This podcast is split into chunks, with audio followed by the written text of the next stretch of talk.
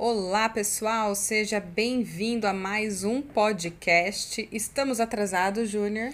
Mas estamos em tempo. A gente tá com jet lag do feriado. É, Dá pra feriadão. falar isso? Jet feriado, lag do Dia feriado? das crianças, tivemos que se dedicar aos nossos filhos. Foi uma delícia, mas aqui estamos de volta.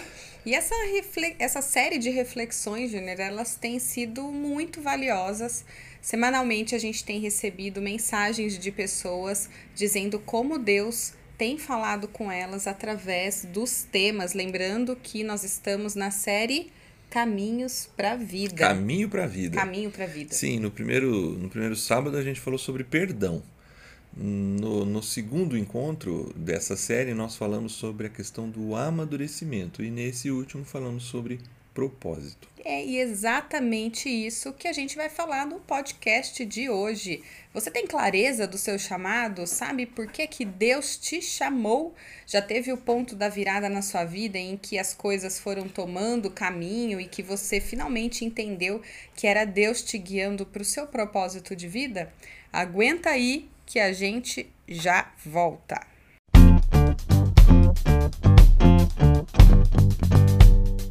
Júnior, falar de propósito às vezes soa meio batido, você não acha? Porque a gente ouve demais isso, seja no, no mercado de trabalho. Virou moda, né? Os coaches estão aí para não nos deixar esquecer da importância de achar o nosso propósito. Na CBN a gente ouve, em todos os lugares. Parece que, sei lá, é, tá meio clichêzão, né? Falar de Sim. propósito. É igual uma época que a gente falava de empoderamento, né? É. Agora é propósito.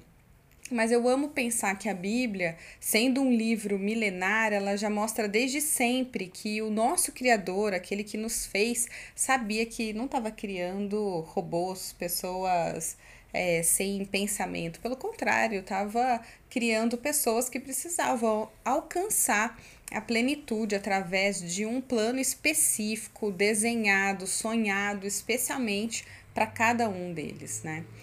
Tem um versículo, um trecho da Bíblia em Jeremias 17, versículo 7 e 8, na nova linguagem Transformadora? transformadora, exatamente, que diz assim: Felizes os que confiam no Senhor, são como árvores plantadas à margem de um rio, cujas raízes alcançam águas profundas.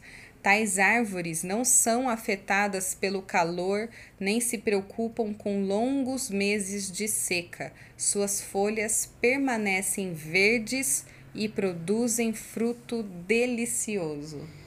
Muito bom esse texto, né? Sim. Ele conversa bastante com toda a série, Sim, né? é incrível. Quando eu vi isso aqui, eu falei, cara, demais. Por que, que a gente não usou esse texto É. antes? Não veio agora, na A- a- penúltima. O começo dele, né? Felizes os que confiam no Senhor, remete muito ao fato de você viver uma vida confiante, né? E isso, para mim, demonstra uma vida liberta, uma vida livre, né? Que tem a ver com o primeiro passo que a gente deu, que é se livrar do passado no sentido de perdoar, né? É ter uma vida liberta dessas coisas que prendem a gente.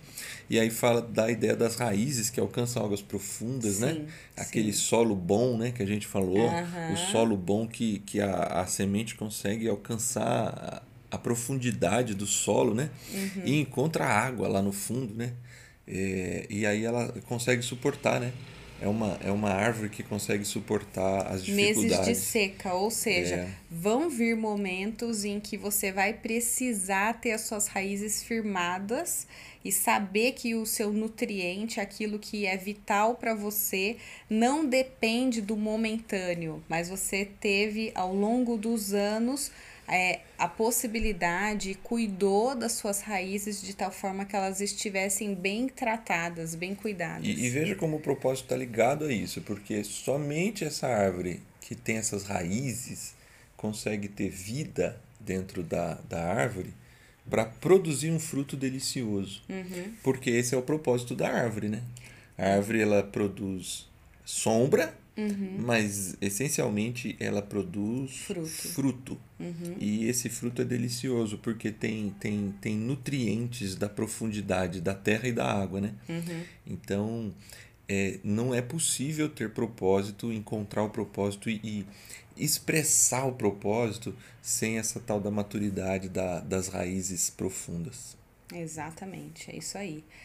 Júnior, e aí eu queria te perguntar, porque tá, tudo bem, a gente tá falando de propósito, a gente tá falando é, pegou um texto aqui que conecta a série toda, a importância da gente criar uma base sólida, uma base que vai nos ajudar a passar o tempo, a amadurecer a nossa vida, a nossa caminhada cristã.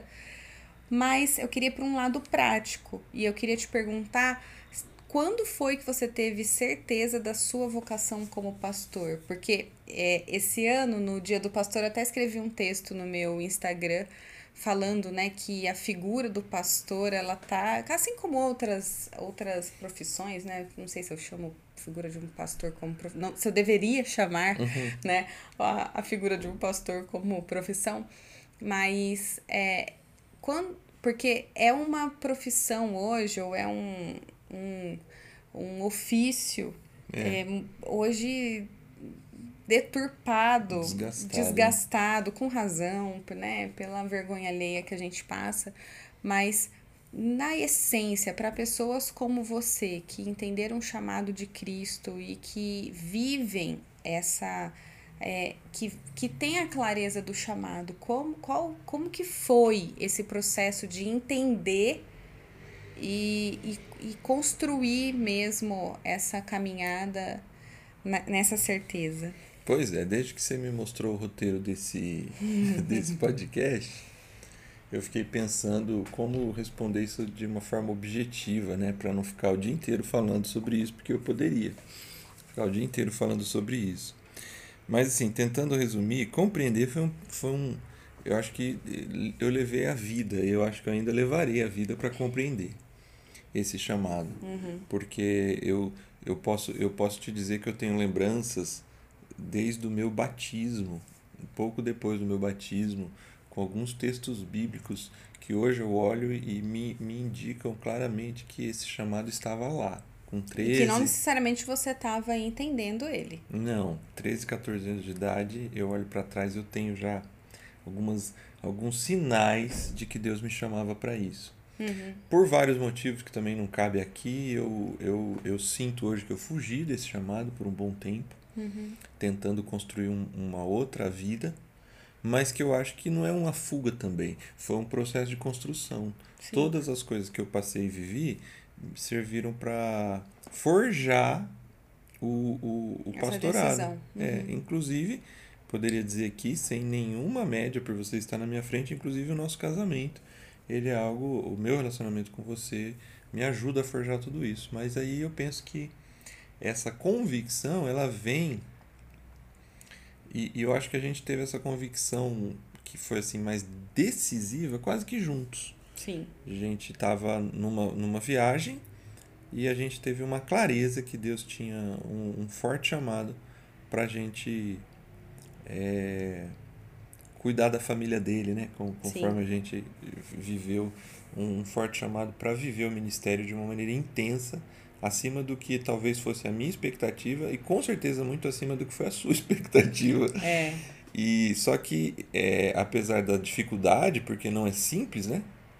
É, ser pastor, por vários motivos também, mas eu acho que a gente tem uma boa clareza e apesar dos dias difíceis, das lutas, a gente tem muita paz no coração de saber que a gente está pelo menos tentando se aproximar da vontade de Deus, daquilo que Ele programou para a minha vida e de alguma forma para nossa vida como família. Sim, até porque o ministério pastoral ele não é talvez diferente de outras vocações, ele não é somente seu, ele é da família.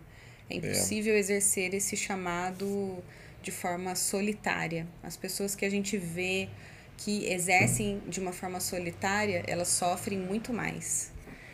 E talvez para que você que está ouvindo e que não conhece a nossa história, é, o Jenner disse que foi junto praticamente, foi mesmo porque eu posso dizer que eu era muito resistente a isso.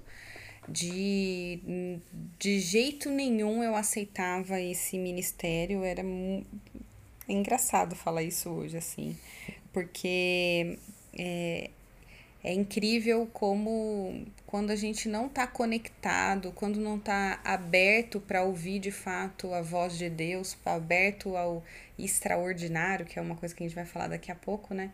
É, é, é incrível isso, porque a gente se distancia ou não quer enxergar aquilo que Deus está colocando na nossa frente. Porque, porque exige, exige renúncia, porque exige sair da sua zona de conforto, porque exige aprimorar conceitos, o, um chamado ele nunca vem pronto, o seu propósito não vem pronto. Uhum. É por isso que o Junior falou que é uma coisa para a vida, porque você nunca está pronto, você está sempre buscando excelência, buscando aprimorar, cai, levanta, se, se organiza, se arruma e segue a vida, né? E durante a sua reflexão, Júnior, de sábado, seu primeiro tópico foi exatamente esse, viver a rotina, uhum. né? A gente tá tão automático que a gente acha que viver o propósito de Deus é viver algo fora do nosso contexto, né? Mas eu fiquei refletindo sobre por que que nós achamos isso e e eu cheguei à conclusão que é porque, por vezes, nós nos afastamos tanto da essência do propósito de Deus para nós que nós não enxergamos a gente, a gente não se enxerga cumprindo o propósito de Deus no dia a dia. É interessante pensar que até quando nós estamos nos sentindo assim, é mais uma questão de acertar o passo para para de fato conseguir estar tá sensível para ver esse lance do extraordinário, né? O extraordinário que você comentou como segundo tópico acontecer. É exatamente isso. A gente falou bastante sobre isso lá. Se você não ouviu, assiste lá depois. Vale Mas a pena, pessoal. Viver a rotina não significa viver uma vida monótona, sem graça, né? Pelo contrário, é entender que Deus te dá significado dentro do seu contexto. Tem um, não sei se é um ditado exatamente que diz que quando você tem alguma coisa para pedir, peça para alguém que está ocupado, né? É. Não para alguém que não está sem fazer nada, né? Sim. Então. Que faz logo, né? É, e porque quem está fazendo é, é, esse que tem chance de ver as coisas acontecer e, e entender, essas, às vezes, até as mudanças de caminho. Uhum. Né? A gente não é extraterrestre, né? Mas seres humanos criados à imagem e semelhança de Deus e, e como seres humanos, é na caminhada que a gente encontra o caminho e Sim. não parado. Sim. É, tem um autor chamado Rick Warren que escreveu um livro muito legal. É uma vi chama Uma Vida com Propósitos. Uhum. A gente leu, nossa, faz o quê? 20 anos? Ah, faz livro? um bom tempo que a gente leu. Porque ele é um livro que a proposta você é, não, é você não ler sozinho, mas você lê com um grupo de amigos. É um devocional, né? É de uhum. 40 dias para criar intimidade com Deus e iniciar uma jornada de busca pelo seu propósito. Aliás, fizemos uma música não, sobre, não, não, sobre, sobre esse, esse livro na é, época. É, eu e um parte, amigo meu, é... depois se vocês quiserem, eu posso cantar para vocês. Não faça isso. Bom, é. o, o livro tem uma parte dele que diz assim: Ao contrário do que dizem muitos livros famosos, filmes e seminários, você não irá descobrir o significado de sua vida olhando dentro de si mesmo. É provável que você já tenha tentado isso. Você não criou a si mesmo, logo, não há jeito de dizer a si mesmo para o que foi criado. Se eu lhe entregar uma invenção desconhecida, você não terá como saber sua serventia, nem a própria invenção terá a capacidade de lhe dizer. Somente o Criador ou o manual do fabricante poderá mostrar sua utilidade. Eu acho que esse, esse, esse trecho mostra que a grande aventura de viver o propósito de Deus na sua vida não é fazer isso de forma solitária, não é fazer isso sozinho, mas tendo a convicção que o seu chamado foi dado para você. Né? E esse é um ponto fundamental: entender que Deus é a fonte vital, que dá significado para a nossa vida, e é assim que nós alcançamos a plenitude, porque quanto mais a gente se aproxima, e nos relacionamos com Jesus, mais nós encontramos de fato a plenitude que ele sonhou para nós. É, e aí a gente vai fechando com, a, com, a, com o slogan da série, né? Uhum. As propostas de Jesus para uma vida cheia de significado, né? Sim. Então, assim, quando você é, encontra maturidade, se livra do passado, no, no, bom sentido da frase, se livrar do passado, né? Uhum. E, e exerce, expressa o seu propósito no dia a dia, na sua vida, você começa a encontrar significado na vida. A vida se enche de, de, de significado. Uhum. Efésios 1,11, na tradução à mensagem, diz assim: É em Cristo que descobrimos quem somos e o propósito de nossa vida. Olha que bonito. É lindo. Muito antes de termos ouvido falar de Cristo e de termos erguido nossas esperanças, ele já tinha seus olhos sobre nós, já havia planejado para nós uma vida gloriosa. Parte do projeto global que ele está elaborando para tudo e para todos. Isso para mim é lindo porque é, é, essa é a minha convicção.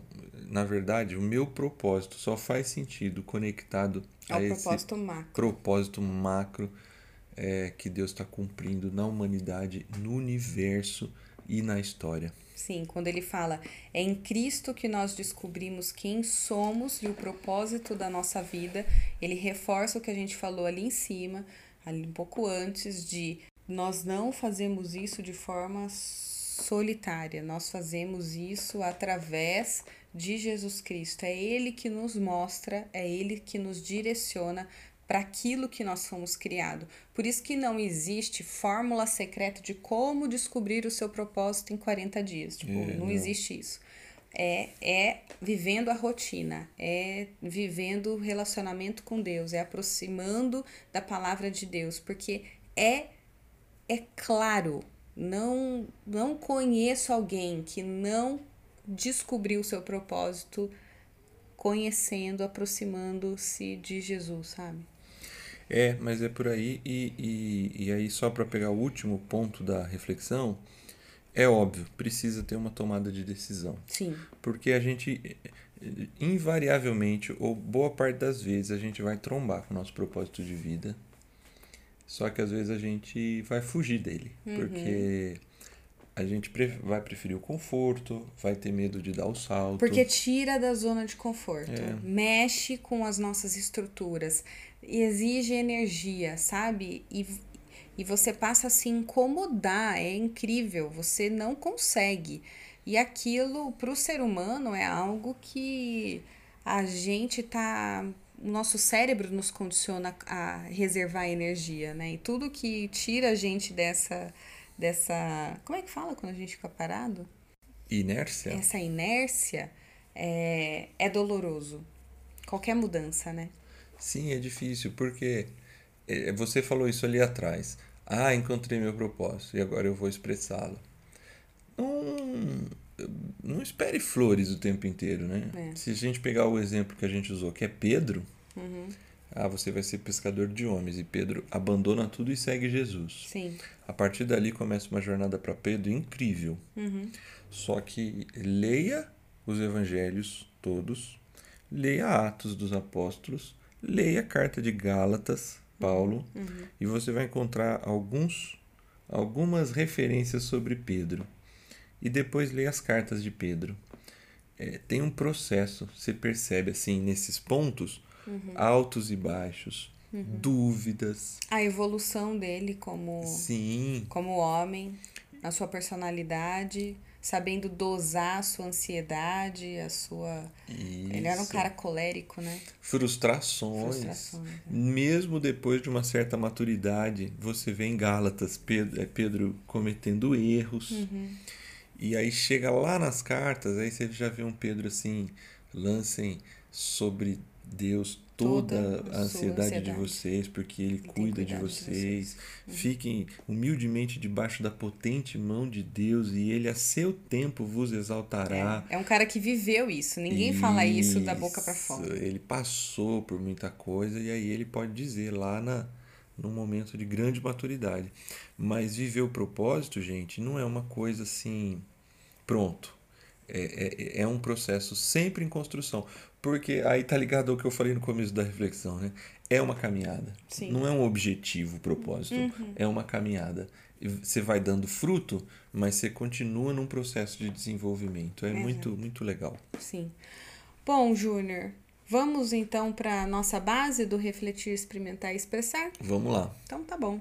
Para refletir, Ao pensar em propósito, o quanto que você ainda está condicionado a pensar propósito como uma descoberta somente sua, como algo individual. Pensa nisso.